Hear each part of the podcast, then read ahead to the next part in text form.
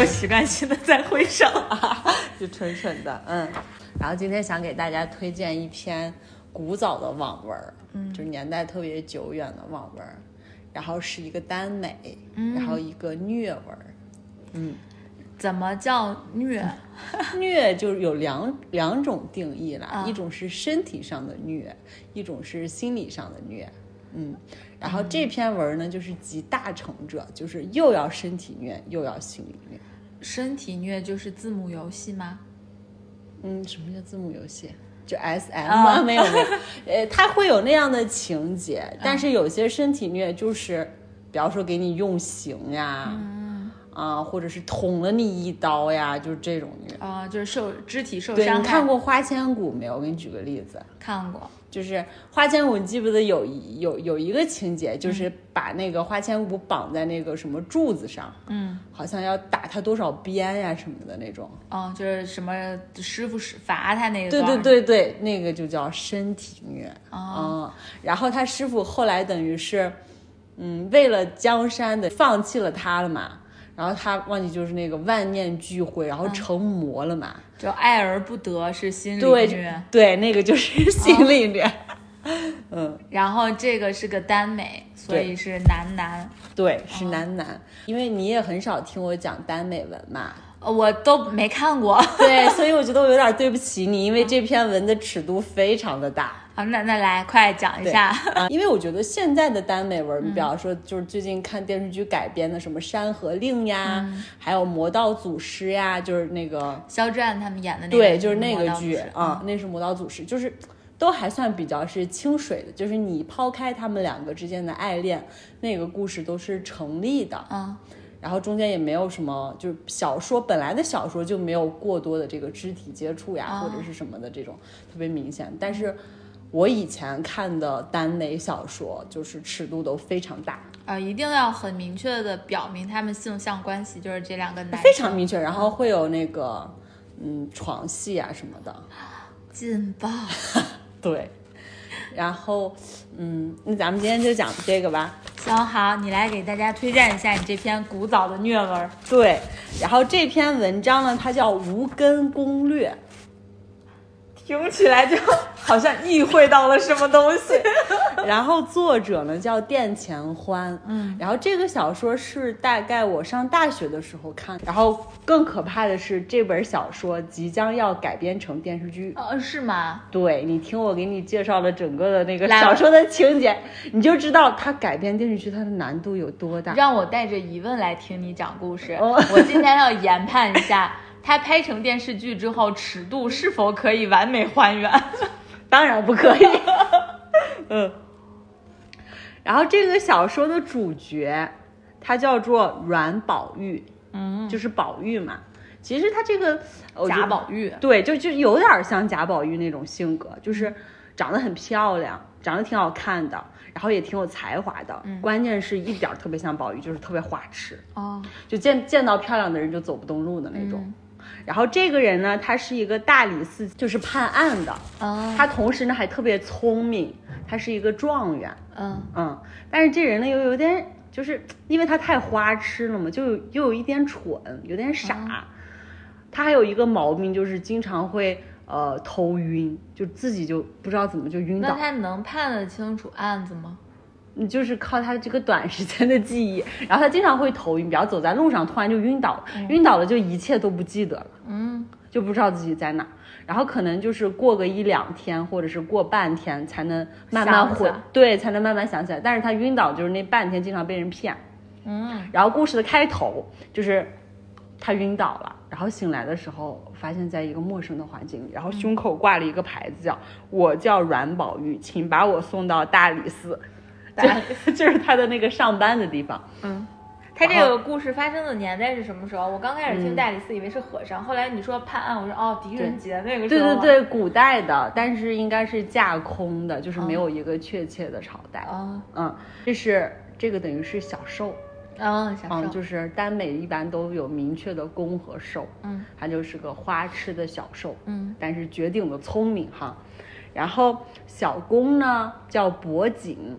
就是脖子，对，脖颈其实挺好记的，就是咱们这个脖子的脖颈。人家是脖颈，对。是面料，不是脖颈。对对对，脖颈比较好记了哈，它叫脖颈，它是一个侯爷，嗯，就是当今圣上的侄子啊，侄啊，子，然后长得非常的好看，嗯，然后也特别的厉害，就曾经是大将军之类的，现在相当于一个闲职，啊，然后这个贾宝玉是怎么跟这个博景认识呢？就在大大街上，请把我送回来？然后他们两个的渊源主要是因为这个宝玉判了一个案子，嗯嗯，然后那个案子呢就特别的奇怪，就是他们当时所在那个京城吧，突然有人就是有的是就是那个年龄就是大概十七八岁的少年，就是他们的头都不见了，就有人经常杀这种人，但是头颅都失踪了。嗯，就不知道为什么嘛。然后最后的时候发现他要杀，就是发现那个凶手他要杀二十一个少年的头颅。然后宝玉呢，就从另外一个等于渠道就得知哈，就是为什么有这个二十一个头颅这么一说，意思说二十一个头颅就可以使太监深耕，哦，根就是、就这个名字嘛，无根攻略。嗯那这个等于生根是给谁生呢？他不就判这个案子嘛？嗯然后最后就找出来一个人，这个人叫沈洛，嗯，就是一个太监，嗯不是，他是一个年轻的男子。嗯然后他们当时说他是曾经是一个方士，我不太清楚这个方士，我感觉就有点像炼丹药的那种人。嗯嗯，然后宝玉，但是宝玉就查出来了，嗯，这个方氏呢曾经是博景的相好。呃，就本身就是男男跟博景谈恋爱，嗯。对他们俩本身是相好，嗯。然后这么查出来，就宝玉就就就知道了嘛，就他既然他不是太监，那博景其实是个太监，哦，但是又是大将军，对，曾经是大将军，哦，然后名震一方，特别有才华的一个人。嗯。然后这时候，因为他他他逮住了这个沈洛嘛，嗯。然后后来才知道博景的这个等于是秘闻吧，就是肯定这个是不愿意让人知道的嘛。嗯。然后他就得知了博景之前的一些呃历史，嗯。啊，就是这个博景当时跟这个沈洛就是两个人就是惺惺相惜嘛，嗯。两个人特别喜欢对方。然后当时呢，因为这个皇，他们有一个皇帝，就是他所谓的叔叔吧，就是博景的叔叔。嗯，这个人就是剧中的一个巨大的变态。这个皇帝，就他，因为博景这个人很有才华，他一是为了防止他这个侄子觊觎他的皇位，嗯就要就想下暗算这个侄子吧，也算是，然后就想拆穿他这个沈洛。他跟这个沈洛的感情，嗯，然后本来博景当时跟沈洛都说好了要这个浪迹天涯，就是远离朝廷的是非嘛，嗯，然后结果这个皇帝呢，就拿这个沈洛一家子的性命来要挟沈洛，嗯。然后最后他们就不是就没有远走高飞成嘛，反而中了皇帝的圈套，嗯。然后把这个博景给逮住了。这个皇帝就特别特别过分，他逮给他他逮住了。要折损这个人的尊严，嗯最好的方法就让他变成太监。断根儿，但是但是谁来主这个刀呢？他的恋人，对哎呦我的天，就这个沈洛就主这个刀。嗯你想想，博景就当时那么骄傲的一个人哈，就是愿意为了自己的恋人放弃，就是江山，放弃什么都愿意放弃。但是他恋人背叛了他，而且就变成了他最耻辱的一件事情。哦，嗯然后所以后面他的恋人就要对他的变恋人就一一点儿，就后面他也后悔，他肯定是很后悔的嘛，人就有点魔怔了。其实正常人想，哪有这种可能呀？但是他就有一丝希望，他就希望让他生根。嗯。然后博景因为这个事儿就元元气大伤，一蹶不振，就整个人想想，嗯，然后就变成了一个皇帝的傀儡吧，相当于。然后那个皇帝就不仅给他就是等于是落了他的根哈，让他变成一个太监，然后还给他下毒，嗯，用一种叫做紫竹紫色的烛火，就有点像咱们那种海洛因一样，点上那个烛火以后，你的这个人就是会中毒嘛，然后会浑身无力，然后没什么事儿办，因为博景他的武功很高强，他就变成了一个那种皇帝的傀儡一样。然后呢，他跟男主宝玉是怎么认识的？然后就宝玉，因为人家长得很漂亮，然后又又因为查这个查这个案子，得知了他这个就是隐蔽的事情嘛，嗯，然后宝玉就不可救药的爱上了博景啊。怎么就爱上了？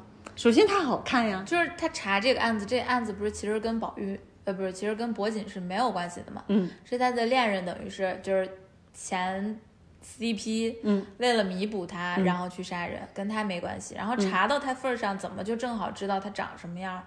然后就因为同情他被不是去根儿，然后不是同情，首先就是说。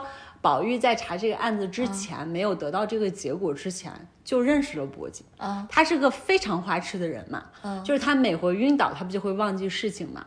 但是他晕倒之后忘记事情，第一个醒来看到漂亮的美人，也知道凑过去。哦，就他永远看到博景那张脸，这是天性，就是天性就要跟着走。后来等于查这个案子，就发现博景跟这个案子有牵连嘛，嗯，最后就发现了这个秘密。秘密，嗯，对，然后我觉得就是这个事也没有说促使宝宝玉去可怜这个博景，嗯，但是也没有丝毫打消他对博景的爱意。哦，他最开始其实就是因为他长得很好看，因为他是个绝顶的花痴，所以他喜欢这个铂金。哦，那其实是一开始就认识，嗯嗯，嗯然后呢，怎么虐的他们俩？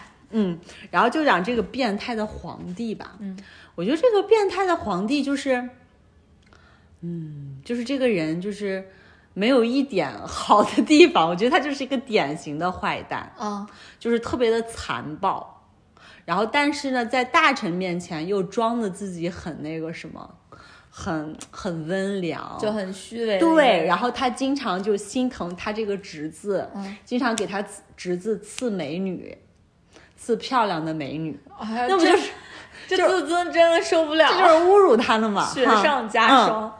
然后呢，他等于是他是曾经杀死了这个博景的爸爸，他等于是弑兄嘛。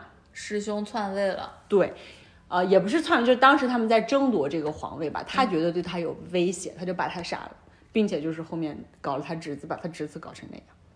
但是他这个感情呢又特别的复杂，嗯，就我对他，我觉得他对他侄子也不是那种完全的恨了，嗯，也有一点变态的爱意。就是我看见你是一只雄鹰，我就要把你的翅膀折掉，然后禁锢在我的手中。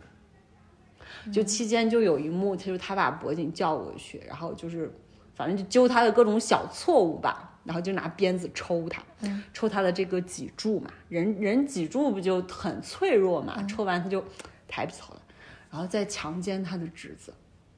啊，皇上还强奸他侄子，嗯，对，好好重口味啊！特别的重。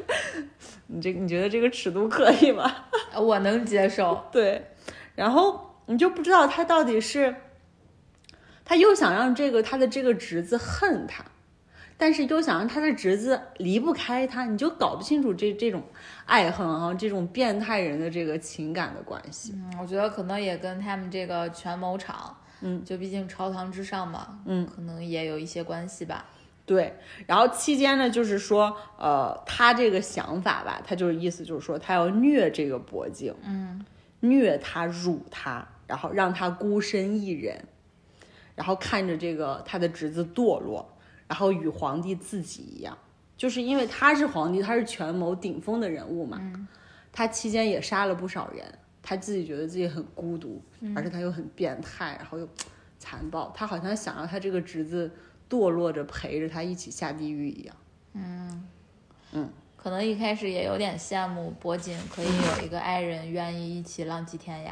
有点嫉妒，我觉得是嫉妒，就受不了。凭什么我孤身一人，你却可以跟别人在一起？双宿双飞是吧？对，然后这个宝玉呢就很有品，这个宝玉不是后来就喜欢博景嘛，嗯，他后来就得知了博景这个等于是这个根是怎么 没的嘛，所以他就挺讨厌皇帝的。其中有一幕，就皇帝特别残暴嘛，皇帝就一直找这个博景跟宝玉的茬儿，嗯，但是宝宝玉呢也反将一军，就他故意设了一个局，他嗯。们就是去皇帝的御花园，等于是接见皇帝，还有一干大臣，然后宝玉就翻墙，嗯，就专门不小心掉掉下墙下，啊，掉在众人面前是吧？掉在了一个就是等于是一个宫院门。嗯。门就大叫一声，然后所有人不就都过来了嘛，就看他怎么回事儿，然后正好撞见了这个这个皇帝宠爱的妃子和一个宦官正在行苟且之事，就是他为了其实是为了羞辱这个皇帝了。你想在众目睽睽之下，那么多朝臣之然后帝王发现自己的内人，然后就和一个宦官在一起。然后我当时看到 这一幕的时候，我会想，那个皇帝那么变态，会不会就是性无能？就是嘛不，是他有可能就是就觉得他这个他这个宠爱的妃子为什么要一个宦官搞呢？是吧？后来，但是他又强奸这个呃他的侄子，所以我觉得他也不一定是性无能，就是单纯的变态而已。嗯嗯。然后这个主要是讲的这个大 boss 反派角色嘛，嗯。然后这个宝玉呢，他不是大理寺卿的嘛，大理寺少卿，然后他还有一个好朋友叫李岩，就是跟他就同窗的一个人，嗯。就是这个他们俩就是属于那种狼狈为奸，然后那宝玉也是不太正经嘛，就特别花痴，然后经常干事儿也没有什么条律，然后这个等于他这个李少卿，他那个好朋友就天天跟他俩人瞎鬼混。嗯，然后每回宝玉晕倒之后，这个李少卿就等于是帮宝玉送他回对家，然后宝玉每回醒来都说你好丑，你离我远一点，反正就是那种冤家的感觉、嗯。哈。然后这个就等于是宝玉的同事兼好友嘛，嗯，然后但是呢，这个李少卿就是家世特别的雄厚，就是皇帝也不怎么敢动他的那种。哦，嗯所以就宝玉也因为这层关系免去了很多的灾灾祸，嗯，然后看到后面的时候，我就觉得这个李少卿其实是有点喜欢这个宝玉的，就他们也不是单纯的友情，嗯。嗯，这个李少卿他就属于相相当于一个配角嘛，但是他后面还有一段感情戏，就是他结识了一个等于是将军，嗯，然后那个将军呢是等于另外一个边疆，等于是大力的儿子的手下，就是等于是。那个皇帝不是稳坐中央嘛，然后边疆有点有点有点像其他那个小国，对臣服的小国或者是边疆的大吏，就是为了控制这方面的势力，然后就要求他们交出一个儿子过来，就京城当质子嘛。嗯就是等于要求质子是什么意思？质子就是呃当人质，就防止你那方你那边叛乱。哦，那怎么，嗯，你让人家过来当人质，嗯然后怎么解决人家的就是这种饮食起居啊？是善待吗？就当 就还别国的王子善待，还就是就是口也差不多，就是就是当成一个闲散王爷那种对待吧，也不给他太多的权利。然后那个人呢就叫萧彻，就是这个质子。然后李少卿，我不是说他后来有一个相好嘛，嗯，他这个相好就是萧彻的手下的一员一员干将，是个特别，呃，就是百发百中的弓箭手，然后也是一个等于是少将军吧，就比较年轻的将，武将嗯。对。然后这个萧彻呢，就是他，因为他在他们家是作为质子过来的嘛，所以他就是他们家不太受重用的那个人。嗯。嗯，然后不太受重用，就觉得是他是他爸的弃子嘛。但是到后面的时候，你发现就是事情其实远远没有那么简单。嗯，就这个萧彻，他们家后来就有了灭顶之灾，就是那个皇帝嘛，皇帝就编了一个理由说他们家要造反。就要说这个萧彻造反，就要杀了这个萧策。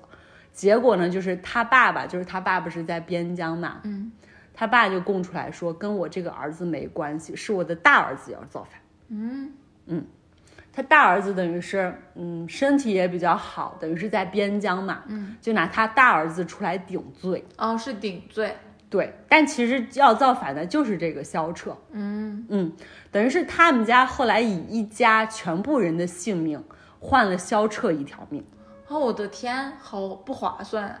对，后来就知道这个萧彻其实不简单，就是他从小就特别有谋略，嗯，就是他就是他们家的希望，他们家就是想造反，想推翻这个变态皇帝，所以要留住最有希望的人。对，然后期间有一幕就特别惨嘛，嗯。然后他那个哥哥不就要来顶罪嘛，嗯。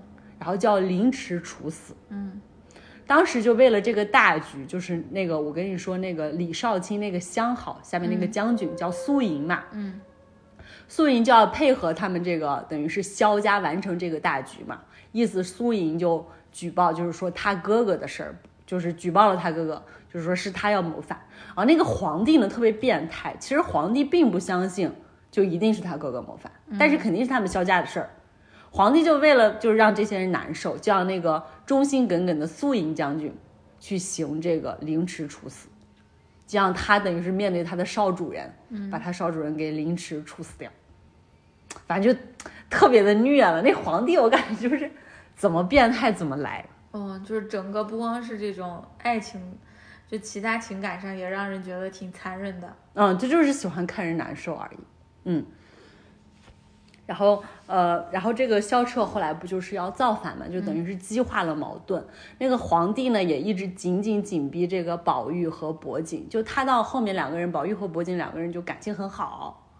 嗯，但是呢，皇帝就不给他们一条生路嘛，就是他们几次跑出去都被皇帝给逮住。嗯，然后皇皇帝甚至还以自己母亲的性命来来要挟要要挟那个伯景，伯锦母亲的性命，不是自己母亲的性命。这有什么好要挟？就是他奶奶。对，因为他奶奶其实知道他他的儿子就是这个皇帝是个什么东西，嗯，也知道他的那个孙子是什么人嘛，知道那个皇帝其实不是个好东西，但是他奶奶期间就前半部吧一直在婉转，就是想要给他这个孙子一条生路吧，嗯，然后后来这个博景不就是跟宝玉跑了嘛，嗯。然后等于是那个皇帝就为了，因为因为博景很孝顺，那个奶奶也对他很好，嗯，就杀了他妈，为了真杀了。对真杀了他妈，不要奔丧嘛，为为了让这个博景回来，再把他逮住。好幼稚啊！对，然后回来逮住期间有一幕就特别的虐，不就把他逮了嘛？嗯，把他逮了，但又要虐他，又要羞辱他呀？怎么惩罚他呢？就让他自己拖棺材去送葬，而且不是说简单的拖。你想，博景他本来就身中那个剧毒嘛，就是毒瘾，然后再加上之前受了很多伤，本来身体就特别不好。然后那个皇帝，皇帝期间有一幕就是让他锁骨上穿上那个钢线，然后就拉着往对，然后就固定上那个棺材，拖着他奶奶往前走。十大酷刑之一 是不是觉得生理有点不适？对，就期间就这种场景都很多。嗯，然后后来，但幸亏就是博景身边有个宝玉，我跟你说，宝玉特别聪明，嗯，三番五次就救这个博景，跟皇帝斗智斗勇。嗯，后来他们就真的跑出去了。跑出去了以后，他们就觉得，反正有皇帝活着的一天，就没有他们的好日子过了。所以他们也要反抗了。对他们反抗了，他们就要跟这个萧彻结盟，哦就是那个质子嘛，就跟跟他结盟了。他们当时定的那个就是协议，因为两方势力都很大。因为博景他虽然已经当闲闲散的等于王爷当很久了嘛，但是呢，他因为以前是个赫赫有名的这个将军，所以民众的这个呼声也都很高，然后大家都也很尊敬他，所以特别有号召力。嗯，然后他们就等于是带了两两两两队兵马，就共同攻打这个皇城。当时定的协议是谁先拿到玉玺，谁就称帝，就是说博景跟这个萧彻。萧彻，嗯，对但是其实博景没有特别称帝的欲望，他只是想把他叔叔干死，是吧？把他叔叔干死，他好和他的宝玉双宿双飞。啊，嗯，然后最后就成功的把这个萧把把这个等于是变态皇帝给干掉了。嗯，然后皇帝死的时候也很绝，嗯你就发现他这个人就是个很决绝绝的人。子，他到后面等于是最后只剩下一小路的兵马把他给、等于是保护着嘛，他们就从京城跑出去。然后这个皇帝呢，他就变态惯了，他总觉得就是晚上自己睡觉的时候，自己保护自己那些将士在商量怎么把自己献回去，嗯，就等于是把自判判判背叛了自己嘛。所以他就把他自己的护卫给杀了嘛，对，全部都杀了。然后就他一个人，然后就可以瓮中捉鳖捉到他了。呃，捉到谁？捉到皇。皇帝啊，对他没想那么多，他觉得你们要背叛我，那我就先杀掉你们就好了，就是那种那那种疑。心病好重啊。，对，就那种变态的想法了。然后他最后是怎么死的呢？就他最后孤身一人，就说他像一个孤狼一样，就是走失狼群的那个头狼头一样。结果他真的被一群野狼包围了。被狼咬吃了。然后关键是就是远方的那个军队也也就马上来抓他了嘛。他就觉得我让野狼吃了，我也不能让你们吃然后野狼因为他他也其实有武功的嘛，那个野狼也跃跃欲试，不敢不敢上来。他怎么诱惑野狼？他就把自己的肉割了一块一块丢给野狼，然后割到后面的时候，野狼就一拥而上把它给吃了。哦，我的天呀！嗯我可以理解他就是那种想法，觉得我宁可让野狼吃了我、啃嗯食了我，都不愿意让你们抓住我。对，但是我就特别理解不了，还要一块儿一块儿割，就讲这个人对别人很狠，他对自己也很自己，也很狠，他就是那种变态人格了。很反制。对，你要说他这一生他不就死了吗？嗯他这一生他最对谁上心？他其实就是对他侄子最上心。哦但他最最最最虐的谁最多？他就虐的他侄子最多得不到就毁掉，多，有这个意思了。然后后面他们不就是等于是呃，他们就叛叛叛乱成功了嘛，就嗯夺取了这个王朝。然后等于是萧彻就拿到了这个玉玉玺玺，等于是其实是博景有点像让给他的嘛。嗯，然后这部剧真正的虐点才来了。哦，然后就是博锦和宝玉开始虐了，对，就这个宝玉跟这个博锦，就是两个人如胶似漆嘛。宝玉又那么花痴，就是那种有点像纨绔子弟的那种做法。然后他呢，他就画了一本春宫图，就叫《无根攻略》，嗯就画的是他跟他家王爷的床戏。但是就画就是说他这个画工很好，两个人都画的很像。然后王爷无根嘛，嗯，然后就自己私下珍藏。然后结果呢，就是这个王爷准备要跟这个宝玉双宿双飞的时候，发现京城全部散布的是他的这个春宫图，哦，全天下人都知道这个王爷是个太监，这王爷就没法活了嘛。嗯，他等于是就去质问这个宝玉嘛，然后你知道是怎么回事吗？有人偷了吗？是，不是，这宝玉那么聪明的人，他怎么会让别人偷了？嗯，就这个宝玉呀，他不是爱晕倒吗？他其实从一开始接近博景的时候，他就给自己抹去了两年的记忆。哦，就他这两年是干嘛了呢？他两他这两年的时候结交了萧彻，他就觉得这个萧彻就就是那个质子嘛，就是现在当上皇帝的那个人，觉得这个萧彻就是一个可塑之才，宝玉呢就是特别聪明有大胸襟的一个人哈，他就觉得他当皇帝应该是个很好的选择，所以他就自愿当这个萧彻的第一谋士。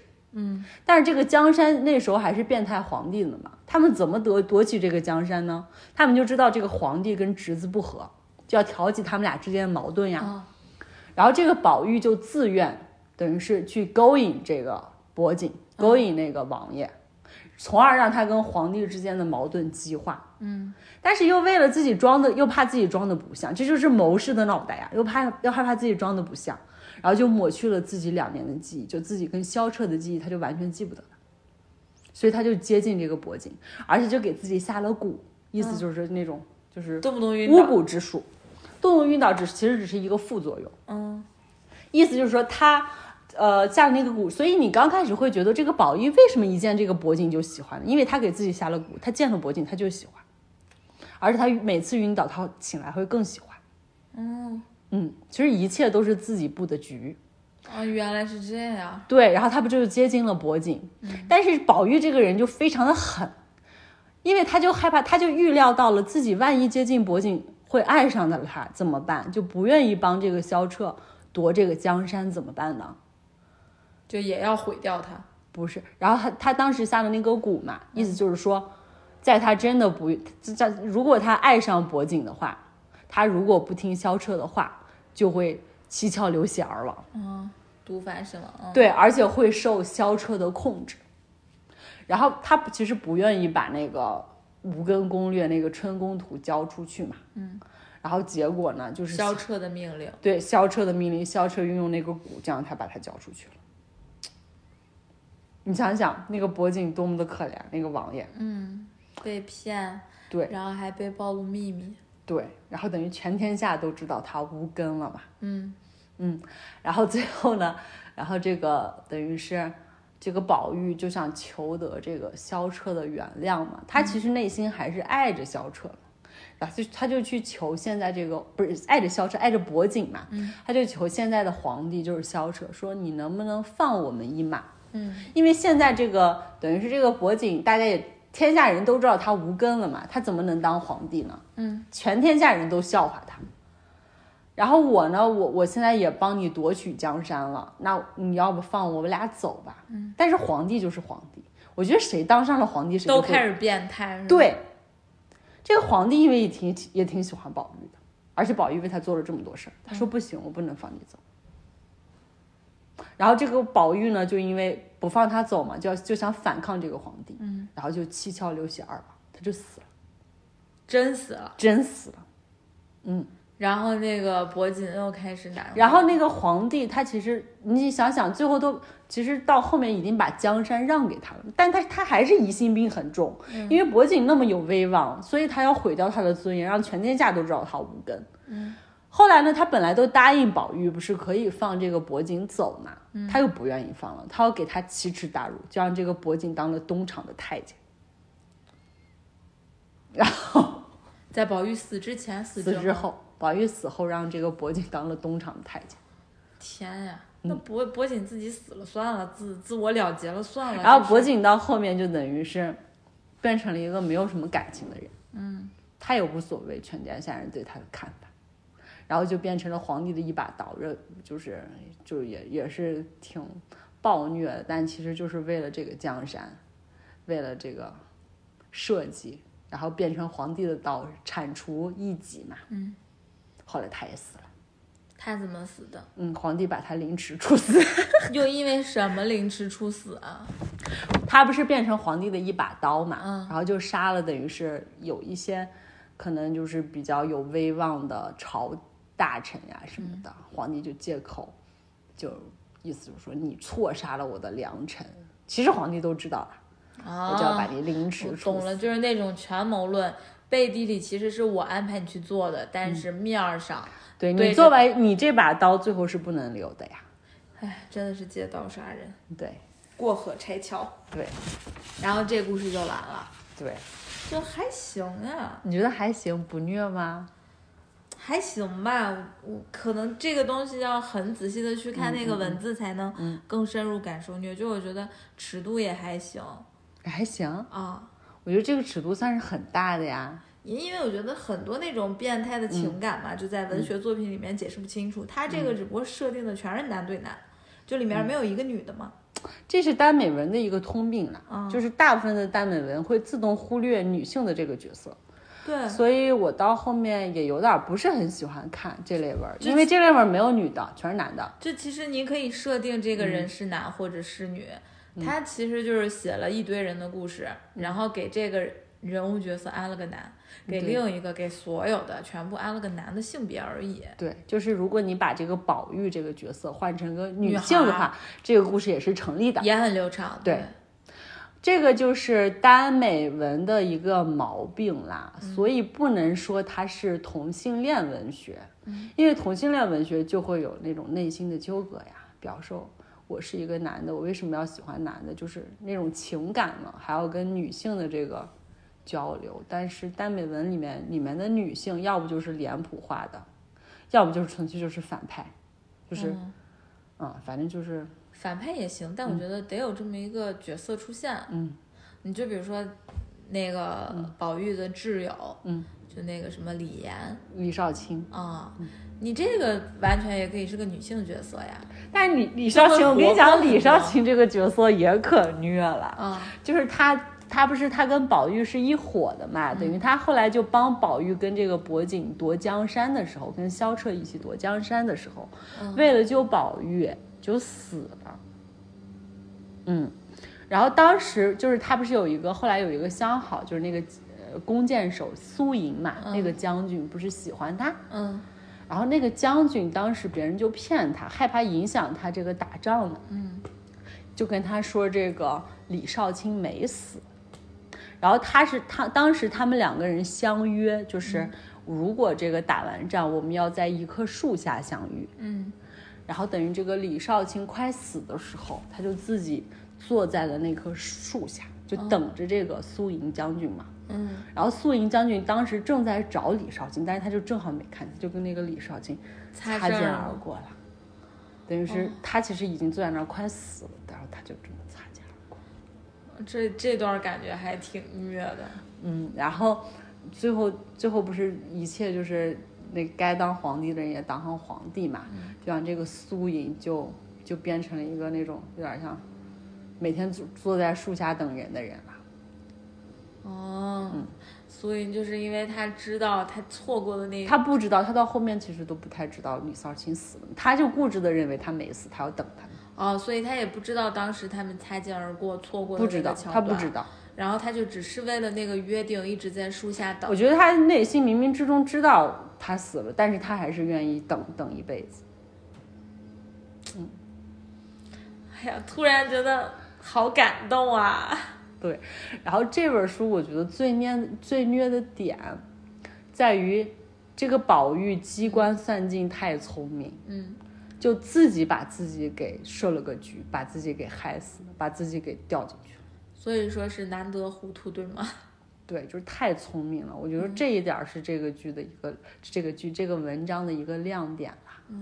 所以就是阴谋阳谋，其实算不过爱情呀。但对，就是这个宝玉他他不是少卿嘛，他跟这个王爷一起查案的时候，他总觉得冥冥之中有一个幕后的推手推着这一切，嗯，但他万万没想到，那幕后的推手就是他自己，他两年前的自己，策划了这失忆之前的自己，对，策划了这一切。你就想想那个公啊，那个王爷，他这一生多苦呀。有没有根儿？攻对，就首先那么那么作骄傲，那么就是天之骄子的一个人，然后自己爸爸被杀了，嗯，被杀了之后呢，自己有一个相好的，两个人本来就很好，要远走高飞，结果被相好的背叛了，背叛了以后还奇耻大辱，然后 就落了根，然后这皇帝期间变态咱就不说了吧，后来又遇见一个死心塌地对自己好的宝然后，发现又是骗局。又是骗局，最后还把自己这个最不愿意示人的这个秘密公之于众。最后这个人还死了，对。然后最后这个等于是王爷就这个南宫吧，他就一直纠结的一点，宝玉到底喜欢过我没有？因为宝玉是因为下了蛊喜欢他的，他就一直纠结这一点。